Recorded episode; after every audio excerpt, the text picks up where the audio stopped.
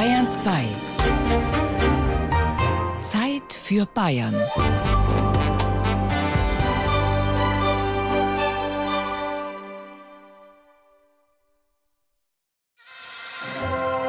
Bayern genießen.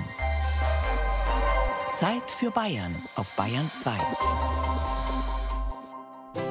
Gast.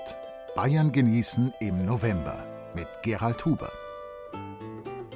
Eine uralte Geschichte steckt hinter dem Wort Gast und eine höchst ambivalente.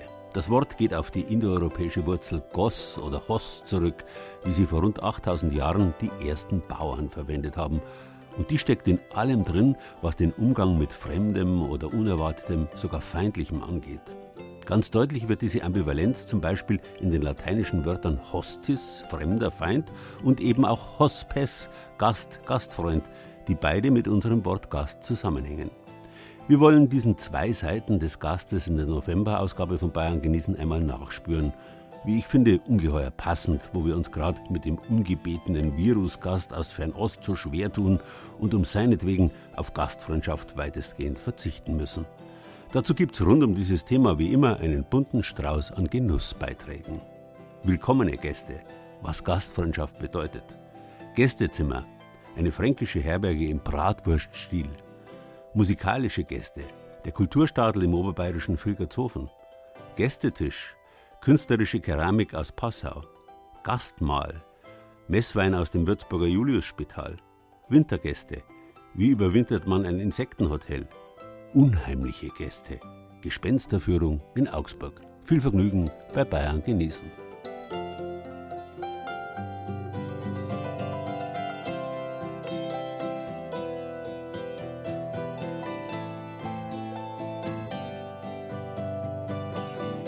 Wir machen uns heutzutage kaum einen Begriff davon, wie es vor Jahrtausenden reisenden Händlern etwa ergangen ist, in Zeiten also, in denen es keine Gastwirte gab und keine Hoteliers, die gegen Entlohnung Gäste aufnehmen und bewirten. Die längste Zeit in der Geschichte der Menschheit waren Fremde darauf angewiesen, bei Einheimischen eine Bleibe, Speis und Trank zu bekommen. Gast sein zu dürfen, das Gastrecht, die Gastfreundschaft, das ist eine der herausragendsten Kulturleistungen der Menschheit. Unzählige Beispiele dafür gibt es in den Schriften der Antike, von Homer bis zur Bibel. Für das Abendland hat der Gründer des abendländischen Mönchtums, der heilige Benedikt von Nursia, vor 1500 Jahren das Gastrecht im 53. Kapitel seiner Regel festgeschrieben. Sobald ein Gast gemeldet wird, sollen ihm, der Obere und die Brüder voll dienstbereiter Liebe entgegeneilen. Allen Gästen, begegne man bei der Begrüßung und beim Abschied in tiefer Demut. Man verneige sich, werfe sich ganz zu Boden und verehre so in ihnen Christus, der in Wahrheit aufgenommen wird.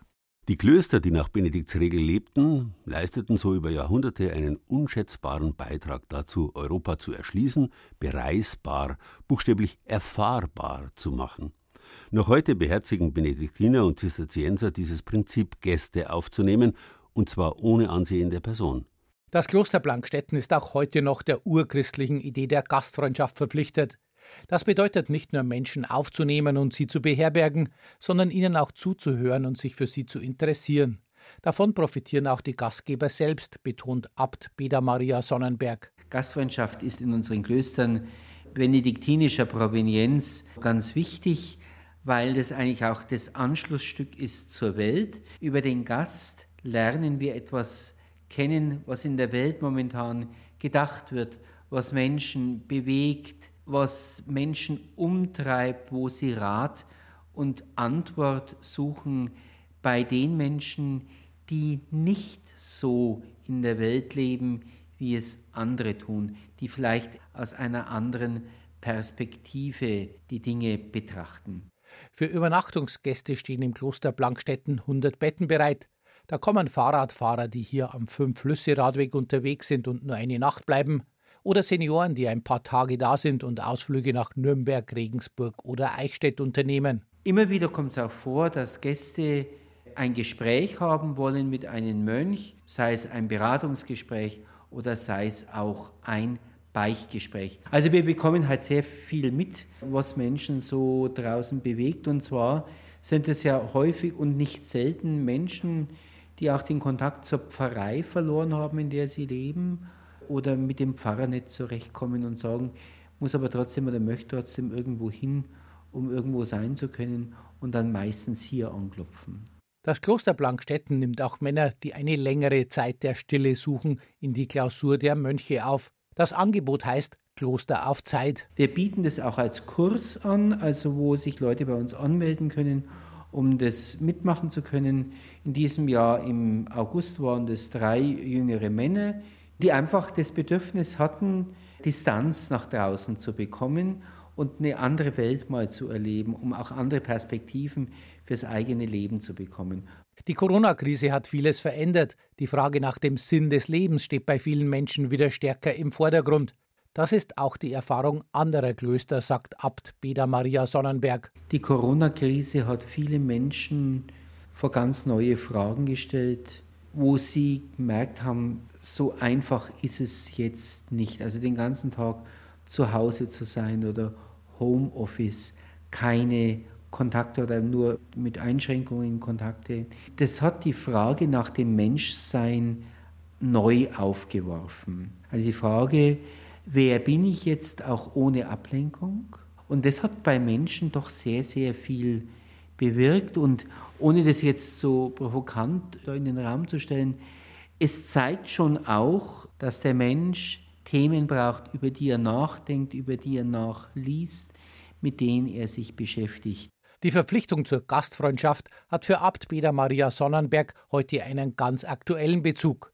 So wie die frühchristlichen Missionare auf Menschen angewiesen waren, die sie aufgenommen haben, so sind auch heute Fremde auf Gastfreundschaft angewiesen. Diese Aufnahme als Gast oder als Gast aufgenommen zu werden, ist im Grunde genommen eigentlich der erste Anknüpfungspunkt, die Botschaft Jesu weiterzuerzählen.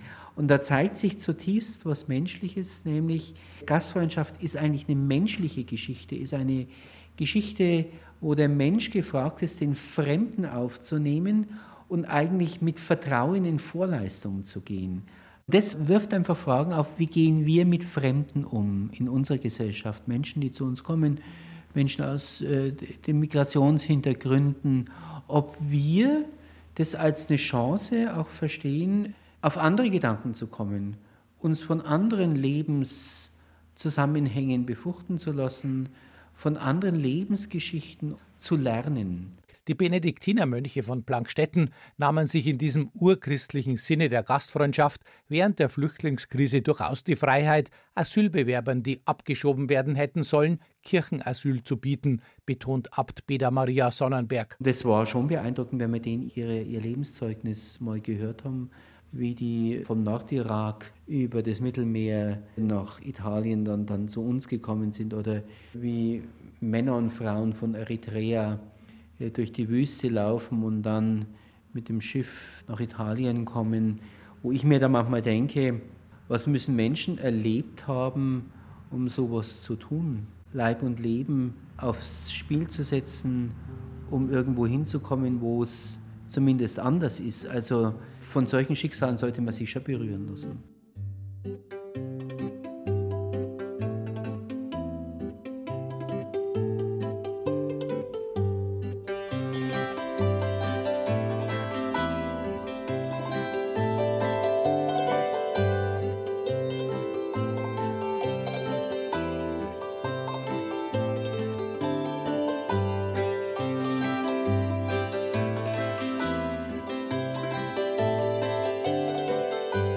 Gastfreundschaft wurde erst notwendig, als die Menschen sesshaft wurden. Jetzt sorgten Händler für den Austausch von Waren und Rohstoffen und in Zeiten ohne Post und Telefon kamen Gäste immer unerwartet, standen plötzlich vor der Tür, kamen nicht immer gelegen. Dass sie trotzdem grundsätzlich willkommen waren, lag daran, dass sie nützlich waren. Sie haben nicht nur Waren, sondern auch Nachrichten gebracht aus entlegenen Gebieten, vielleicht sogar fernen Ländern. Das Wort fremd hängt zusammen mit fern und fort. Auch in Englisch from steckt diese Wurzel und im Deutschen frommen. Ein Fremder kann frommen, also nützlich sein. So viel aber war klar, nicht immer begegneten sich der Fremde oder auch sein Gastgeber freundlich. Nicht umsonst gehen unser Wort Gast und das lateinische Wort Hostis für Fremdling Feind auf dieselbe Wortwurzel zurück. Grundsätzliche Angst und Misstrauen Fremden gegenüber teilen sich die Menschen mit den meisten anderen Lebewesen. Das lässt sich auch nicht so einfach abstellen. Gastfreundschaft galt als ein Mittel, den Fremden, der zunächst einmal als gefährlich eingestuft wurde, zu besänftigen, um ihn zu werben, um ihn zu freien und ihn dadurch zum Freund zu machen. Man kann auch so sagen, Gäste waren unvermeidlich, mehr oder weniger ein notwendiges Übel. Aber niemand wäre auf die Idee gekommen, Gäste anzulocken, einfach so. Erst als die Mobilität immer mehr und regelrechte Straßen ausgebaut wurden, hat man in der römischen Antike damit begonnen, Herbergen einzurichten Hospitäler, Hotels für den Hostis, den Fremdling, alles die gleiche Wurzel. Und mit diesen Herbergen entstand allmählich die professionalisierte Gastfreundschaft von Wirten und Hoteliers. Doch bis hinein ins 19. Jahrhundert hatten es Gäste meist nicht besonders bequem. Das änderte sich erst, als die Herbergen immer mehr wurden und begannen, sich gegenseitig Konkurrenz zu machen. Und jetzt gab es auf einmal auch das Bedürfnis, Gäste anzulocken, indem man ihnen ein besonderes Erlebnis geboten hat. Wer heute Gäste beherbergen will, muss mehr anbieten als bloß Betten. Alleinstellungsmerkmal heißt das tourismusdeutsche Zauberwort. Ein ganz spezielles Beispiel dafür gibt es in Rittersbach im mittelfränkischen Landkreis Roth. Dort hat die Metzgerfamilie Böbel vor zwei Jahren das erste Bratwursthotel der Welt eröffnet. Seitdem ist Rittersbach Anlaufstelle für Gäste aus nah und fern. Jetzt steigen wir auf mit dem Bratwursthimmer. Hier ist man wahrlich herzhaft willkommen bei Metzgermeister Klaus Böbel und seiner Frau Monika. Hier jetzt ein Zimmer im Bratwurst-Design. Das ist zum einen jetzt die Tapete mit Bratwurstmotiven. Es gibt einen Original-Bratwursthimmel mit verpackten, luftgetrockneten Bratwürsten, die von der Decke hängen. Auf dem Bett liegt eine Kuschelbratwurst. Im Bad liegt dann noch eine Seife in Bratwurstoptik und Design. Anstatt Handtuchhaltern gibt es Fleischhaken. Aber aus der Dusche kommt schon Wasser raus. Noch. Ob Vegetarier hier Albträume bekommen? Hm. Woscht. Um Kommerz und Kitsch geht es hier nicht, sondern um die Liebe zum Handwerk. Ganz klar muss sich das Thema weiterentwickeln. Es muss ein Stück weit moderner werden. Die Wurzeln sind historisch, aber wie es dann so schön heißt, Tradition ist das Erneuern des Feuers und nicht das Bewahren der Asche sozusagen.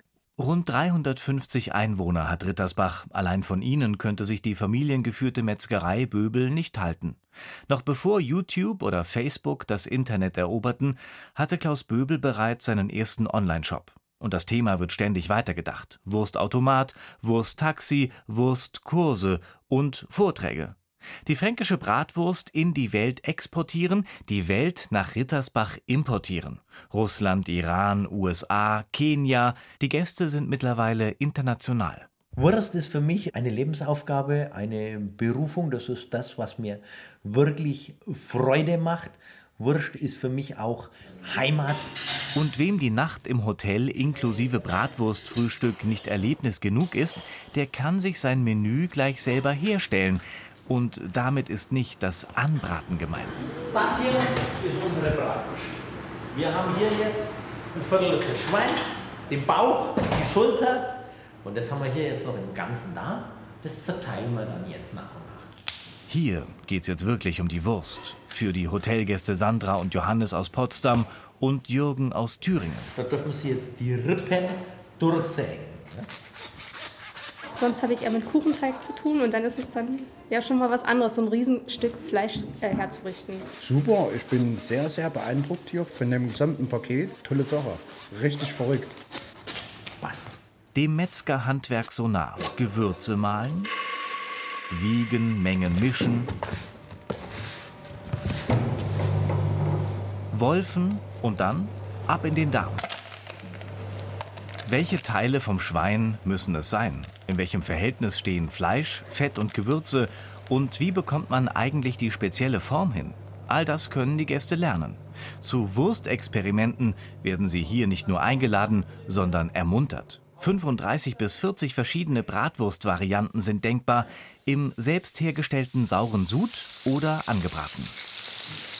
Wir haben hier Ananas, wenn Sie wollen, für eine Bratwurst Hawaii-Variante. Natürlich dann noch dazu mit Kokos. Dann haben wir hier so ein getrocknetes Früchtemix, Kräuter der Provence, Für die Schwabenfans unter Ihnen haben wir einen Nudler. Sie haben schon einen Plan, ne? Ich habe schon einen Plan. Ich werde ganz einfach mal die Trockentomate versuchen. Und ja, und würde das außen für das Gläschen, damit es noch gut aussieht, ein bisschen mit Sesam verschönen. Was machen Sie? Ich habe jetzt Pfefferminz. Da sind Sie sich sicher, ja? Ja, bin ich mir auf jeden Fall sicher. Und ich überlege noch ein bisschen Blüten für was Buntes. Okay, meine Variante Gummibärchen und noch so süße Perlen, so bunte Perlen, die man auf so Ausstecherle drauf macht. Essen war schon immer Begegnung und fränkisches Essen war schon immer die Bratwurst. Und ich liebe die Wurst an und für sich, die schmackhaft ist, aber auch die Begegnungen mit den Wurstliebhabern aus aller Welt. Und wie ist äh, die süße Variante? Super. Würde ich jederzeit wieder machen. Auch wenn Corona-bedingt die Gäste im Augenblick wieder spärlich geworden sind, die Böbels verkaufen ihre Waren ja auch in der Metzgerei. Und gegessen wird immer. Das Böbelsche Rezept für Bratwurstauflauf gibt's auf unserer Bayern-Genießen-Seite unter bayern2.de.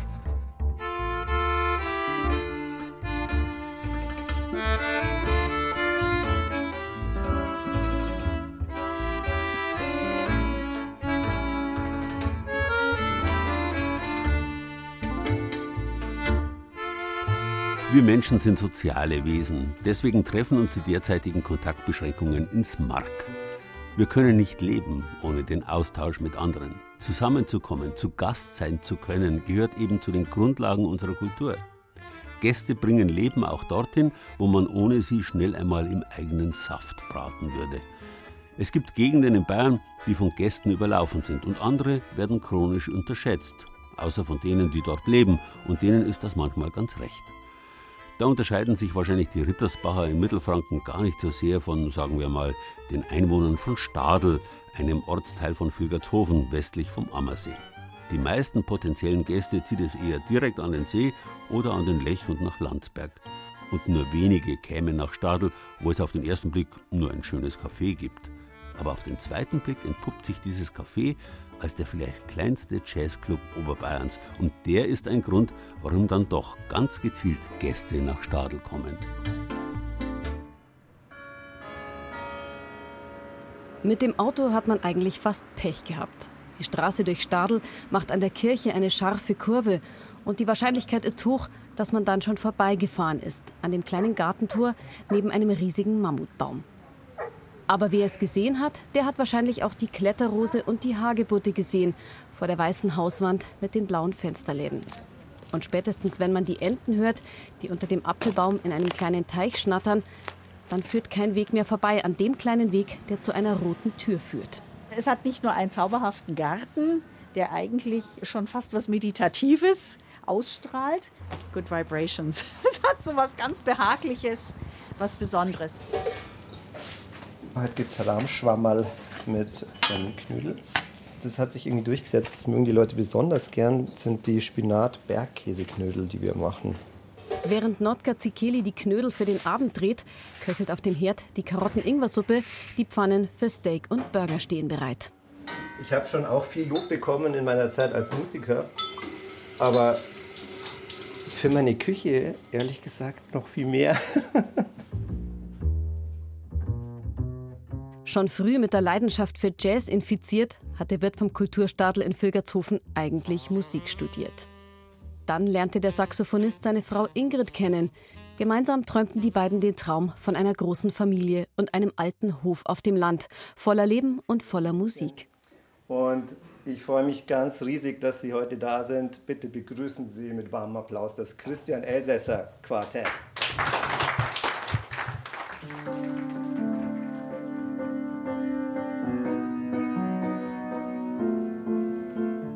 Intimität und die Atmosphäre ist einfach jedes Mal genial. Und ich war hier schon auf verschiedensten Konzerten, von klassischer Gitarre über Jazz. Und sie waren immer alle genial. Das zu spüren, die Musiker, also dass man so eng mit den Musikern beieinander ist. Wunderbar. Man sieht, dass das er eben auch ein, ein Jazzer war und äh, dass er also die richtigen Leute hierher bringt. Christian Elsässer, der an diesem Abend mit seinem Quartett spielt, ist als Komponist und Pianist in ganz Europa aktiv. Der 37-Jährige gehört zu den wichtigsten Vertretern für zeitgenössischen Jazz in seiner Generation.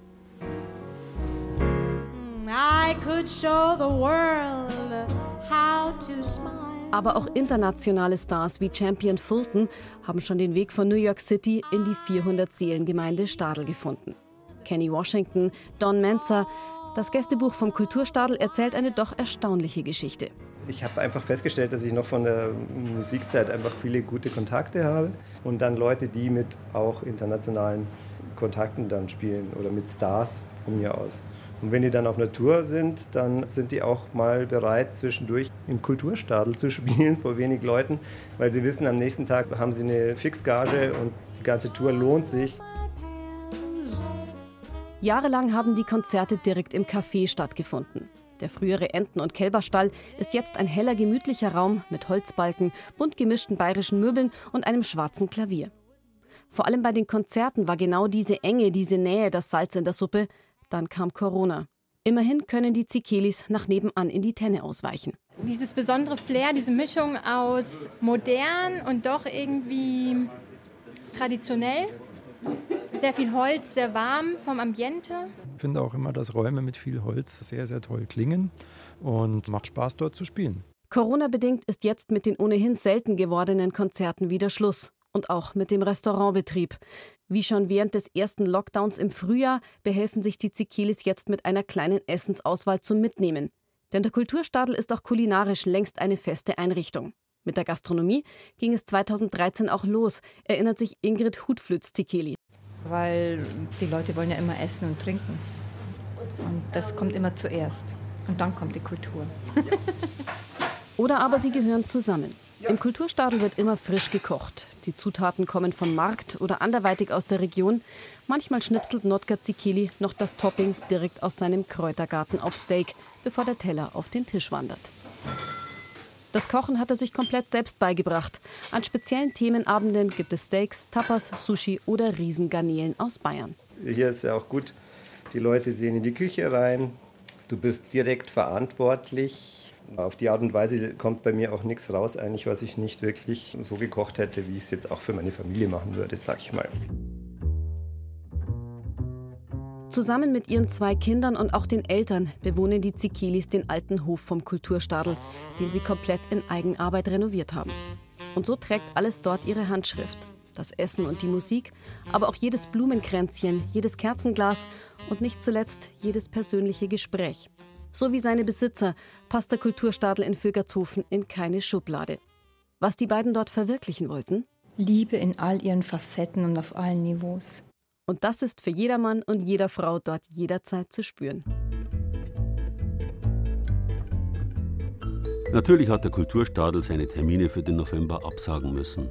Aber im Dezember soll es wieder aufgehen. Auf unserer Bayern genießen Seite erfahren Sie, wann es wieder soweit ist.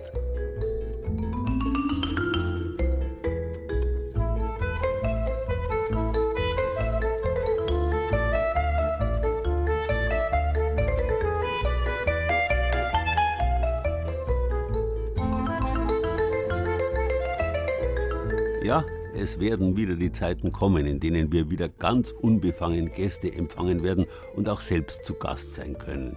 In denen wir wieder so nah beieinander sitzen, dass wir unterscheiden können, wen wir riechen können und wen nicht.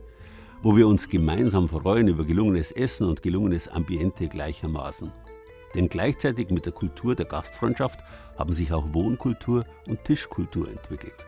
Wer allein ist oder im Kreis der engsten Familie, der will und muss diesbezüglich oft keinen großen Aufwand treiben. Was anderes ist es, wenn Gäste ins Spiel kommen. Das war schon in der Antike so. Repräsentation, Macht und Vermögen zu zeigen, gehört zu den Grundbedürfnissen des Menschen, gerade gegenüber dem Fremden. Mittelalterliche Fürsten haben da gern das Praktische mit dem Nützlichen verbunden. Ihre Speiseservice bestanden oft aus Silber. Wenn das reichlich vorhanden war, konnte der Gast sich leicht ausrechnen, ob es sinnvoll war, einen Krieg mit seinem Gastgeber anzufangen. Denn der konnte das Geschirr buchstäblich verscherbeln, also in Scherben schlagen und ummünzen, um damit Soldaten zu bezahlen.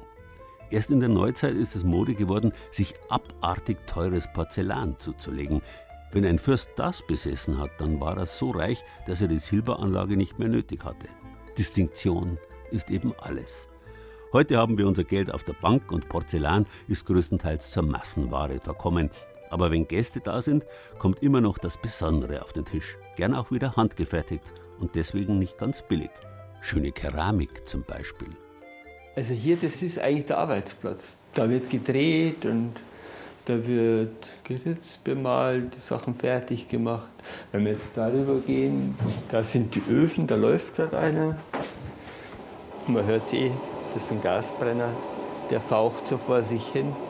Hans Fischer führt durch die Werkstatt in seinem Haus auf einem Hügel im Passauer Osten. Auf den Wiesen rund um das Haus dösen die Schafe, Enten und Hühner laufen frei herum. In dieser Idylle fertigen er und seine Frau Maria ihre Keramikarbeiten. Von Tellern und Tassen über Fischplatten und Müslischalen machen sie alles, was man für ein gutes Essen braucht. Ganze Cafés hat Hans Fischer mit seinem Geschirr schon ausgestattet. Seine Arbeiten sind auf den ersten Blick wiedererkennbar. Das Geschirr ist mit abstrahierten Figuren bemalt, die an Picasso erinnern. Menschenköpfe, Hände, Fische, Vögel, Blumen, alles in geschwungenen, frei fließenden Linien. Heiter wirkt das, leicht und voller Lebensenergie. Dazu kommen farbige Akzente, Tupfen und Farbwolken. Man sieht sofort, dass die Sachen handgemacht sind, und das ist Absicht. Hans Fischer legt keinen Wert auf Perfektion. Die Formen sind unregelmäßig, jedes Stück ein bisschen anders, mit kleinen Ausbuchtungen, der Rand ein bisschen wellig, gemacht ohne jeden Zwang gleichförmig zu sein. Weil die Industrie sozusagen Fehlerlosigkeit braucht und wir leben eigentlich vom Fehler. Es ist zwar nicht ganz der richtige Begriff, aber wir leben von der, oder die Sache lebt, nicht wir, sondern die Sache lebt von dem, dass es nicht technisch ausgereizt ist, sondern dass das Material noch das Ursprungsmaterial ist.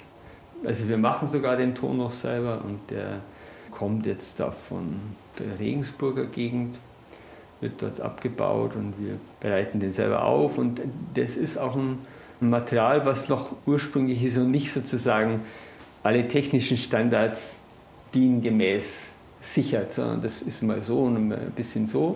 Im Unterschied zu dem eher kühlen und glatten Industrieporzellan wirkt die niedrig gebrannte Irdenware von Hans Fischer warm, ein bisschen rau und irgendwie menschlicher.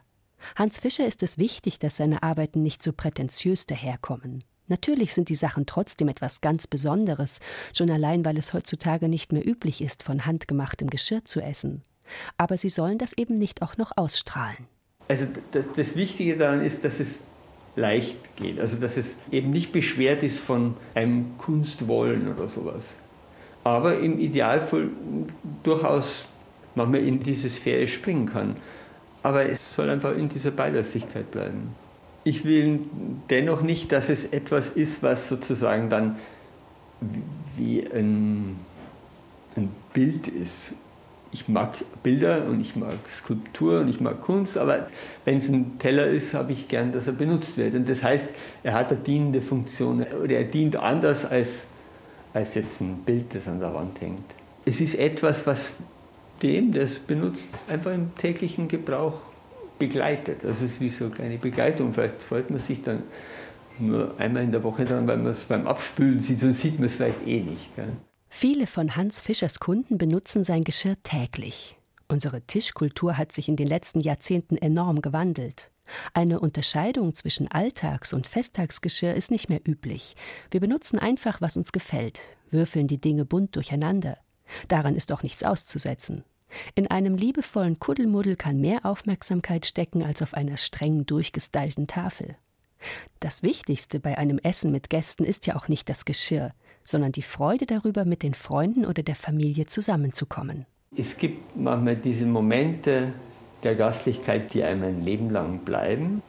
Wir sind ja zutiefst geprägt vom Religiösen her, dass eigentlich das Mahl, auch das Gastmahl sozusagen die zentrale Stelle eigentlich ist, gell?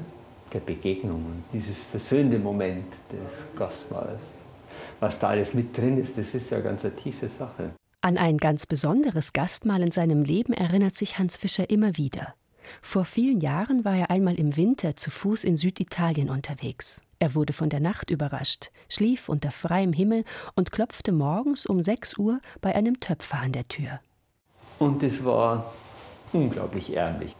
Und da war Licht drin und ich habe dann bei ihm hat mich dann reingeholt, war ein alter Mann, sehr, sehr arm, sehr rudimentär. In einer, eigentlich in einer Höhle hat der da gelebt und die Töpferei war da so in einer Höhle. Ganz, ganz archaisch und arm, also sehr arm.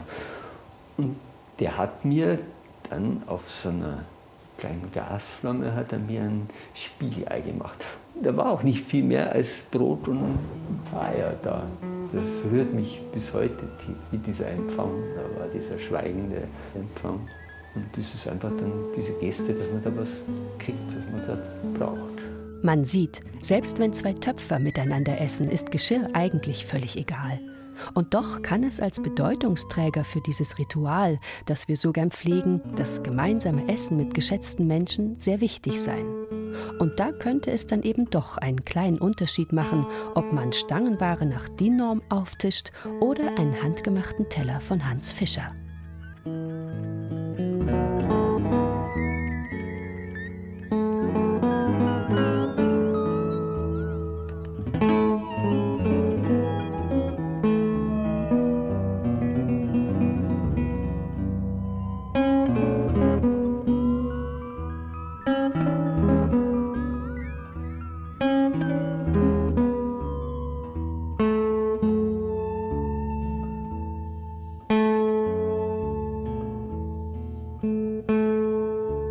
Gesagt, unser Wort Gast und das lateinische Hostis für Fremdling, Feind gehen auf die gleiche Wurzel zurück.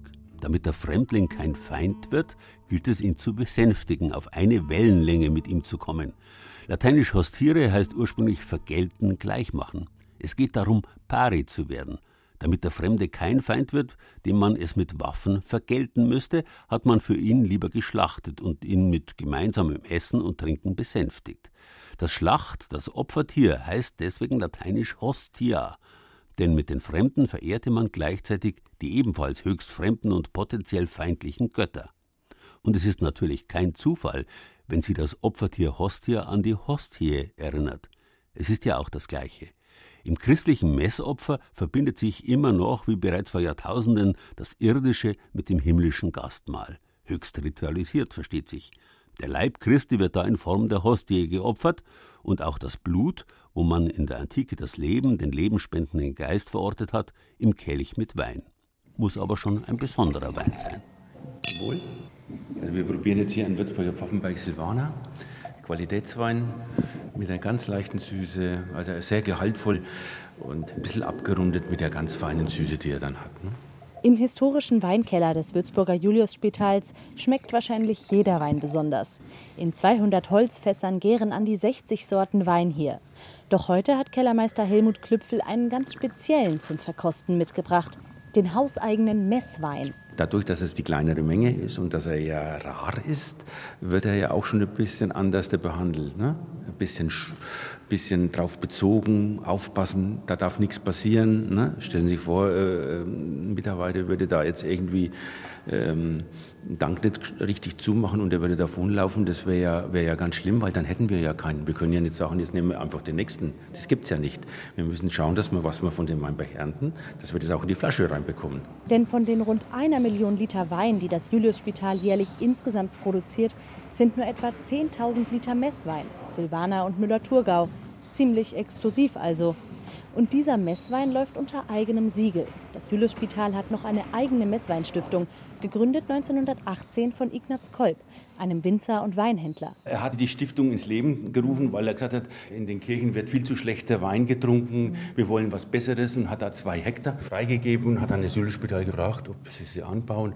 Und dann war die Qualität natürlich schon eine ganz andere und es, es war ihm am wichtigsten. Das ist also jetzt zum Beispiel ein Messwein hier da drinnen, ja, in einem Holzfass. Klüpfel steht jetzt vor einem knapp zwei Meter hohen liegenden Fass. Die Stirnseite ist mit kunstvollen Schnitzereien versehen. Die gute Qualität des Messweins war nicht immer garantiert. Bis Anfang des 20. Jahrhunderts wurde noch viel gepanscht beim Weinausbau, Zucker oder Wasser beigemischt. Deshalb hat die Kirche Regeln für den Messwein aufgestellt, erzählt Klüpfel. Da mussten die mit Leinentücher in das Fass reingehen und mussten mit Leinentücher die Fässer ausdupfen, damit da ja kein Tropfen Wasser mehr drin steht. Das machen wir natürlich heute nicht mehr. Die werden bei uns sehr hoch gewunden, dass sie gut auslaufen und am nächsten Tag werden sie dann befüllt. Als Gütesiegel für die Qualität des Weins erstellte die katholische Kirche 1976 die sogenannte Messweinverordnung. Darin steht, der Wein muss naturrein und aus Weintrauben gewonnen sein und darf nicht verdorben sein. Hintergrund ist, dass nach katholischer und orthodoxer Lehre in der Liturgie Brot und Wein in Leib und Blut Christi verwandelt werden, erklärt Stefan Steger, Liturgiereferent im Bistum Würzburg. Vielleicht kann man das so mit dem geistlichen Gehalt des Weines in Beziehung setzen. Die Eucharistie erinnert dabei an das letzte Abendmahl Jesu mit seinen Jüngern. Gemeinsam essen und trinken zieht sich wie ein roter Faden durch die Bibel. In den biblischen Berichten ist es eher anders. Da sagt ja Jesus, ich will bei dir Gast sein. Also er lässt sich einladen, also er ist der, der kommt. Also ich will bei dir zu Gast sein.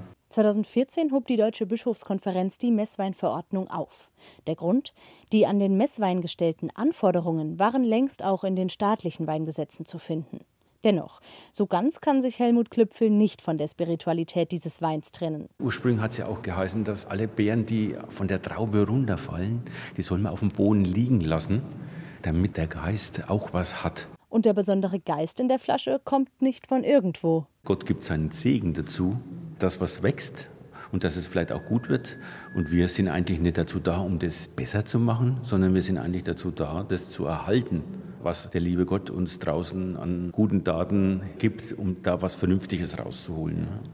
Man kann schon verstehen, dass auf dem Weindorf, wo viele Gäste aus der ganzen äh, Bundesrepublik zusammenkommen, dass die das ganz gerne auch so trinken. Ne? Er ist jetzt nicht süß, aber er ist auch nicht so ganz fränkisch trocken. Ob also in der Bibel, der Eucharistiefeier oder am Weinfest.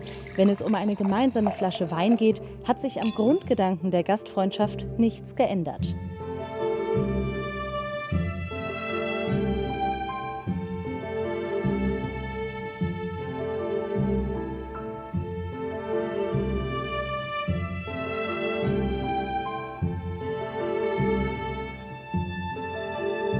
Gastmahl und Götteropfer gehören ursächlich zusammen. Nicht nur deswegen, weil man in der Antike bei jedem Mahl den Göttern geopfert hat, beziehungsweise umgekehrt sich an jedes Götteropfer ein Gastmahl angeschlossen hat.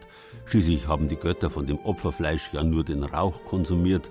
Die fetten Stücke sind den irdisch Feiernden vorbehalten geblieben. Aber es geht um mehr. Beim Gastmahl und beim Götteropfer geht es vor allem um den Austausch von Gaben, das gegenseitige Besänftigen eben. Ich gebe, damit du gibst. Gabe, Gegengabe. So verwandelt sich das Fremde zum Freundlichen.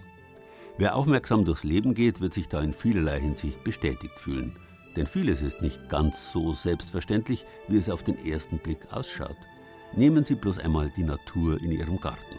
Viele Blüten beispielsweise gedeihen erst dann zu Früchten, wenn sie bestäubt werden. Was aber tun, wenn die bestäubenden Gäste, die Insekten, ausbleiben? Da kann es nicht schaden, ihnen nicht bloß einen gastfreien Tisch zu bereiten, sondern auch eine Herberge anzubieten, zumal jetzt, wo der Winter kommt. Stichwort Insektenhotel. Sollen wir mal gucken? Glaubst du, da ist mit drin? Ja. Ich bin mit meinem Sohn im Garten. Wo? Bei welchem Loch? Da. Da was zu ist? Da. Und was ist da drin? Äh, Insekten. Ich glaube, das sind die Larven. Die Insekten fürs neue Jahr. Die sind da den Winter über und dann können die ausschlüpfen im Frühjahr. Ja. Im letzten Frühjahr haben wir ein Insektenhotel an unseren Gartenzaun gehängt und auf Bewohner gehofft. Vor allem auf Wildbienen. Und siehe da, ein paar der Röhrchen sind seit dem Spätsommer verschlossen. Da ist jemand eingezogen. Wie glaubst du, haben die sich das eingerichtet innen? Ich glaube, die haben da Heu reingemacht. Ah, okay, um sich's gemütlich zu machen? Ja. Und dann vorne drauf, das ist irgendwie zu, oder? Machen die da die Tür zu? Weil mit Heu zu. Ach, mit Heu zu. Wollen die ihre Ruhe haben? Für den ganzen Winter, oder? Ja. Okay. Und im Frühjahr? Dann gehen die wieder raus. Und wenn es regnet, dann gehen die wieder da rein. Naja, nicht ganz. Das Insektenhotel ist eigentlich kein Unterschlupf bei Regen. Die Bienen kommen auch nicht jede Nacht zum Schlafen wieder. Nur den Winter über sind sie in unserem Hotel. Wobei Hotel ist eigentlich das falsche Wort dafür, denn die Bienen machen bei uns ja keinen Urlaub, sondern sie legen in den waagrechten Röhrchen ihre Brut ab und verschließen die Öffnung dann. Nicht mit Heu übrigens, sondern manchmal mit Sand oder bei uns mit Harz. Aber schau mal, das ist ein bisschen blöd, das sieht so aus, als hätte der Regen das kaputt gemacht, oder das Häuschen da oben? Ja, Also da ist kaputt. Hm. Da ist auch kaputt. Stimmt, da biegt sich das Holz weg. Oben drüber löst sich das so ein bisschen auf hier. Sieht alles nicht mehr so stabil aus. Meinst du, dass die Insekten, dass es denen trotzdem gut geht da drin? Ja. Hoffentlich, ne? Und wenn nicht? Ich glaube, wir brauchen professionellen Rat. Ich zeige Ihnen das mal kurz, wie das aussieht. Ja. Können Sie da schon was drauf erkennen? Ich fahre zu Ulrich Buchholz und zeige ihm auf meinem Telefon Fotos unseres Insektenhotels. Ulrich Buchholz ist Biologe und leitet beim Bund für Umwelt und Naturschutz die Kreisgruppe Forchheim. Also, wenn ich das richtig sehe, ist da auch was. Haben Sie auf dem Holz irgendwas drauf? Müssen es also was Nee, machen. Also müssen, müssen es entweder Dachpappe nehmen oder Metall. Holz allein geht kaputt. Ist auf die Dauer nicht gut. Es stimmt also. Unsere Gäste sind in Gefahr, weil der Regen die Außenwand unseres Hotels langsam aber sicher auflöst. Ulrich Buchholz meint, wenn man an sich ein gut gebautes Hotel hat, also Löcher in den richtigen Größen, keine scharfen Kanten, an denen sich die Insekten verletzen könnten, dann ist fast der einzige Fehler, den man noch machen kann, Feuchtigkeit. Der obere Teil mit Dach saugt sich voll mit Regen. Das ist ja jetzt im Herbst die Zeit, wo es dann öfters mal feucht ist und wo es dann immer abtrocknen kann. Und wenn die Feuchtigkeit in die Brutkammern reinkommt, da liegen ja die Tiere in der Regel als fertige, also es sind fertige Tiere, die jetzt so einen Puppenkokon um sich herum haben. Wenn da Feuchtigkeit ist und es sind ja überall noch Reste von Ausscheidungen, von Nahrung, dann geht es dann natürlich gleich los mit der Verpilzung. Und wenn da die Pilze kommen, dann tun sie sich verbreiten und die springen natürlich dann auch auf das Tier über und das Tier kann überhaupt nichts machen. Und deswegen, das, das wird dann sozusagen von dem Pilz äh, überwuchert und irgendwann stirbt es. Also beim Aufstellen eines Insektenhotels beachten, die Öffnungen dürfen nicht zur Wetterseite zeigen, damit es nicht reinregnet. Am besten zeigen sie nach Süden, da scheint die Sonne drauf. Und das Hotel braucht ein zusätzliches Dach aus einem regenbeständigen Material. Blöd, darauf haben wir beim Aufstellen nicht geachtet. Können wir denn jetzt noch irgendwas machen? Mm, Wenn man jetzt davon ausgeht, dass die Sache schon feucht ist, dann wäre es sinnvoll, die jetzt an einen trockenen, aber kühlen Platz reinzunehmen, wo es langsam abtrocknen kann. Und also nicht in der Wärme, also Heizkeller so unmöglich, auch zum Überwintern nicht, sondern eine trockene Garage, 5 bis 10 Grad. Und dort auch lassen bis nächsten Frühjahr. Wärmer darf es im Hotel nicht werden, sonst kann die Brut vertrocknen. Oder sie schlüpft, weil sie denkt, es ist schon Frühling. Aber weil im Winter nichts blüht, würden die Bienen dann verhungern. Ulrich Buchholz stellt seine eigenen Nisthilfen im Winter auch unter, in seiner Garage. Und im Frühling bringt er sie dann natürlich wieder nach draußen. Man kann sich eigentlich gut so merken, wenn die Kirschbäume kurz vorm Aufblühen sind, eine Woche vorher. Weil dann kommen nämlich diese typischen Bestäuber raus und bestäuben dann die Kirschen. Ich berichte meinem Sohn. Man muss das abschrauben und dann kann man das zu die Carport bringen. Unsere Insekten überwintern im Carport. Ein guter Plan. Und wenn dann die tierischen Wintergäste in ihrem Garten im nächsten Frühjahr schwärmen, haben sie vielleicht im Herbst auch was zu ernten und eventuelle menschliche Gäste mit eigenen Früchten zu versorgen. Der gästelose Wahnsinn wird ja nicht ewig dauern.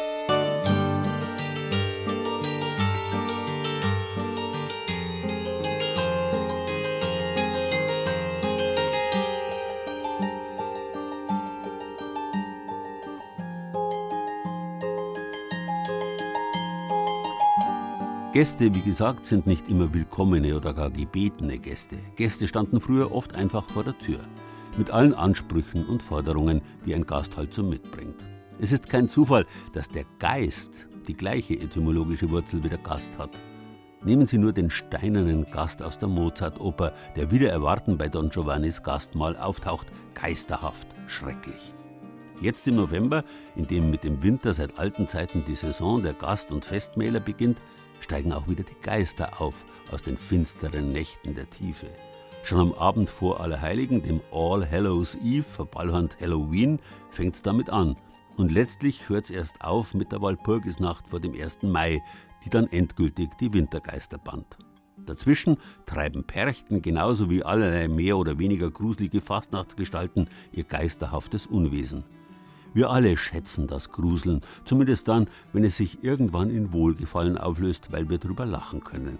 Und dafür gibt's eben keine bessere Zeit als die langen Winternächte, die jetzt wieder anfangen. Und am liebsten genießen wir das verpackt in Geschichte und Geschichten. Zum Beispiel als Gäste bei einer Gespenster-, Geister- und Gruselführung durch das nächtliche Augsburg.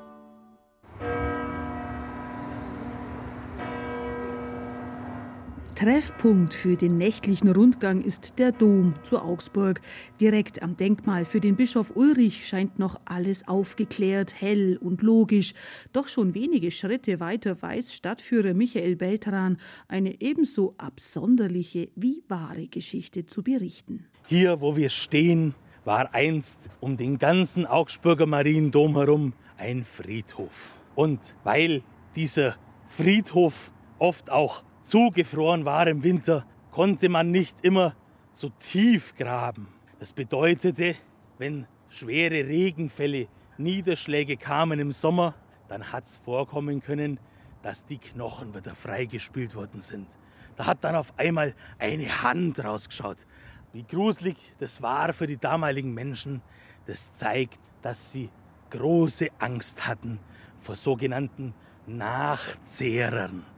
Nachzehrern, da hat man sich Untote drunter vorgestellt, die aus den Gräbern kommen und einem das, das Leben aus dem Leib saugen wollen. Beltran erzählt von harmlosen weißen Geistern, die noch eine Aufgabe fertigzustellen haben und erst dann erlöst werden können, und den bösen schwarzen Geistern, an die die Ahnen geglaubt haben. Schwarze Geister, die haben zu ihrer Lebzeit ein schweres Verbrechen begangen. Mord, Vergewaltigung. Diese Geister, die können nicht erlöst werden.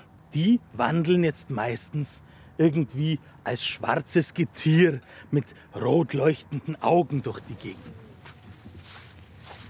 Unter den Füßen raschelt das Herbstlaub und abrupt geht es hinein in eine enge Gasse. Auf einmal ist es dunkel und nur noch der Mond über uns, bis wir unvermutet vor dem Fledermausturm im Domviertel stehen, der einst von einer geheimnisvollen Frau bewohnt worden sein soll. Die einen sagten, ach, das ist eine verwunschene Prinzessin. Die hat irgendwas angestellt und dann musste sie in diesen Turm als Hexe einziehen. Die anderen sagten, es muss sich um die Frau des berühmt-berüchtigten Piraten Störtebeckern handeln. Der war mit seinen Männern angeklagt und hingerichtet worden. Doch sie konnte hier bis nach Augsburg fliehen und soll sich dort oben eingenistet haben. Stadtführer Michael Beltran weiß die Geschichten gut zu erzählen. In seinem Überwurf aus schwarzem Rupfenstoff mit mausgrauen Fellstücken benäht, sieht er selbst ein wenig aus wie der Moorgeist aus einer seiner Geschichten. Zusammengetragen hat diese Augsburger Sagen und Überlieferungen die Ethnologin Christina Höberger-Heckel. Sie bietet über ihre Internetseite stadtwege.de außergewöhnliche Führungen durch Augsburg an. Die Tour Gespenstisches Augsburg ist ein Renner, sagt sie. Die Vorlagen dazu recherchiert sie aus alten Büchern. Ich habe Bücher gewälzt, so bin ich zu meinen Themen gekommen, zu den Geistergeschichten. Es sind auch sehr viele Augsburger, die im Rahmen einer Führung auch so das eine oder andere erzählen. Also, ha, okay, interessant. Und das versuchen wir natürlich auch damit einzubauen. Auch historische Begebenheiten fließen immer wieder in die Führung ein. Wir sind jetzt am Galluskirchele durch diese Gasse, die man hier in Augsburg da hinab nennt, weil hier soll angeblich Martin Luther die Flucht nach dem Verhör durch Cajetan ergriffen haben. Und als er sich hier an der Stadtmauer nicht mehr auskannte, da soll ihm jemand geholfen haben. Die einen sagen, es war ein protestantischer Augsburger und die Katholiken behaupten natürlich, dass hier der Teufel am Werk war, der ihn hier den Weg gezeigt hat und mit seinem teuflischen Vorhaben, die Kirche zu reformieren, aus der Stadt geholfen hat. Über einen steilen Weg geht es dann hinauf ins Luginsland, einen Aussichtspunkt hoch oben an der alten Stadtmauer. Von hier aus konnten die Wachen früher weit in den Norden hineinspähen. Hier freilich soll der Sage nach aber immer wieder auch ein ruheloser Geist des Nachts vorbeispuken. Einer von zwei Steinmetzen, die miteinander gewettet hatten.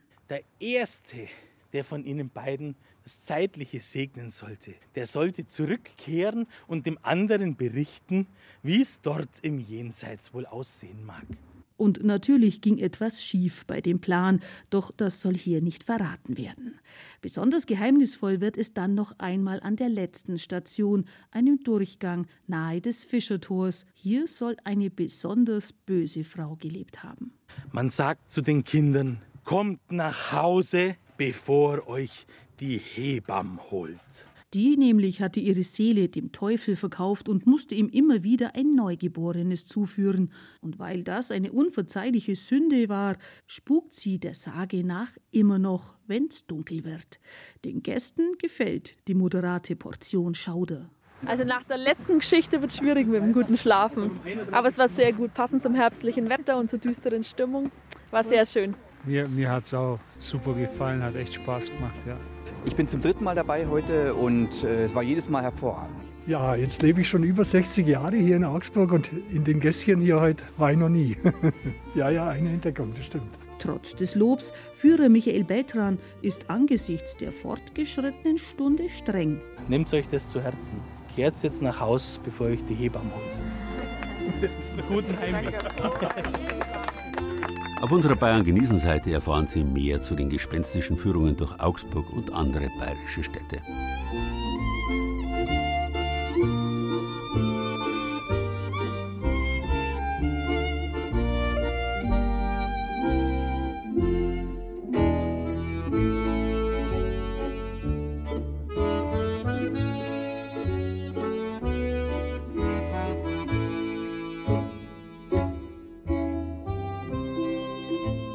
Der Wortfamilie rund um Gast und Geist gehört übrigens auch das Gähnen. Das Mundaufsperren schließlich ist etwas, was der meist hungrige Gast gemeinsam hat mit dem Geist, der uns mit seiner Fratze mit weit aufgerissenem Mund einen solchen Schrecken einjagt, dass wiederum uns der Mund offen bleibt. Und offen steht der Mund auch vor Erstaunen, nämlich wenn wir einem geistvollen, geistreichen Menschen begegnen. Wenn Ihnen jetzt der Mund offen steht, dann hoffe ich jedenfalls nicht bloß vom Gähnen. Und ich wünsche Ihnen wie immer einen schönen November. Irgendwann bestimmt kommen auch die gast- und geistreichen Gespräche wieder.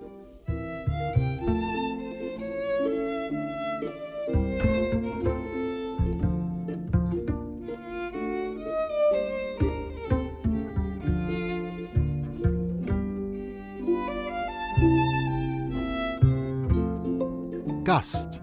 Das war Bayern genießen im November mit Gerald Huber und sieben Beiträgen aus den sieben bayerischen Regierungsbezirken.